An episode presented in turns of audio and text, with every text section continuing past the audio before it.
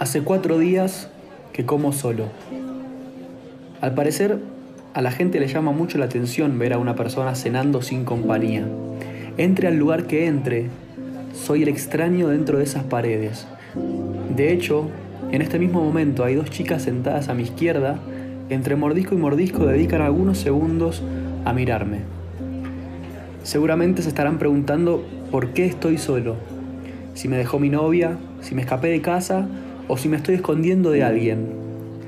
Las preguntas de la soledad.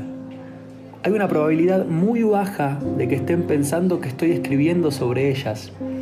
Qué divertido, pienso, y qué aterrador. Termino de completar mi pensamiento. Una de ellas se da cuenta de mi mueca de risa y asombro después y me refugio inmediatamente en la lapicera sobre el papel.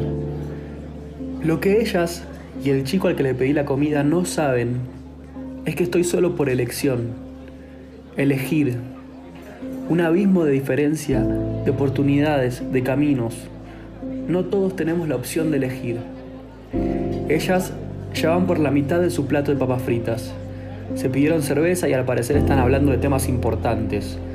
La que está más cerca mío es la que escucha y emite opiniones, mientras que la otra es la que cuenta con lujo y detalle su situación. ¿Se inquietarán al verme escribir? Las cosas que salen de lo normal incomodan. Ya era demasiado con mi soledad si a eso le sumo que estoy anotando las cosas que pienso sobre un cuaderno con manchas de café, la escena se transforma en una película casi que de terror o suspenso. Esas que te hacen odiar profundamente al protagonista por su capacidad para hacer el mal a la pareja de amigas que simplemente estaba cenando en un bar. Para mí también es poco normal. Es la primera vez que me pongo a escribir en un lugar público. De hecho me siento un poco vulnerable. Y si pueden darse cuenta de lo que escribo, me daría muchísima vergüenza. Acomodo el cuaderno para que le sea aún más difícil llegar a ver lo que mi tinta azul va trazando sobre las hojas. Aunque ya era imposible. La idea de que en algún futuro la gente venga a visitar este lugar sobre vuelta de Obligado y Echeverría, solo por el hecho de que este cuento fue escrito acá, hace que me ría un poco. Mi café Tortoni. Me llegó la comida. La hamburguesa está bien, las papas un poco frías. Ahora también me mira el grupo de amigos que está cerca de la puerta. Son tres. Interrumpen sus risas para poder ver lo que estoy haciendo. Definitivamente lo que sale de lo normal incomoda. ¿Será alcohólico? Seguro lo dejó la familia. Qué manera de pasar un viernes. Casi que puedo escuchar lo que dicen sus ojos. No lo juzgo, no estamos hechos para estar solos. Afortunadamente, estoy a 650 metros de una cama calentita, un par de risas y un abrazo.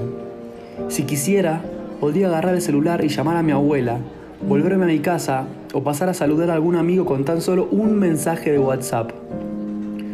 Tengo muy cerca la compañía y soy consciente de eso, pero también soy consciente de que mi caso no es el de muchos. Agarro la cerveza y termino lo poco que quedaba en el vaso.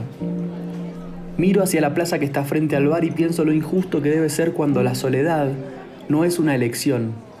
Cuando a 650 metros también hay frío y silencio cuando no hay oídos que escuchen y mucho menos abrazos que contengan. Golpeo la mesa con la lapicera antes de cerrar el cuaderno y salir del bar. Escribo las últimas líneas. Qué devastador, qué feo y qué ridículamente triste cuando no hay respuestas para las preguntas de la soledad.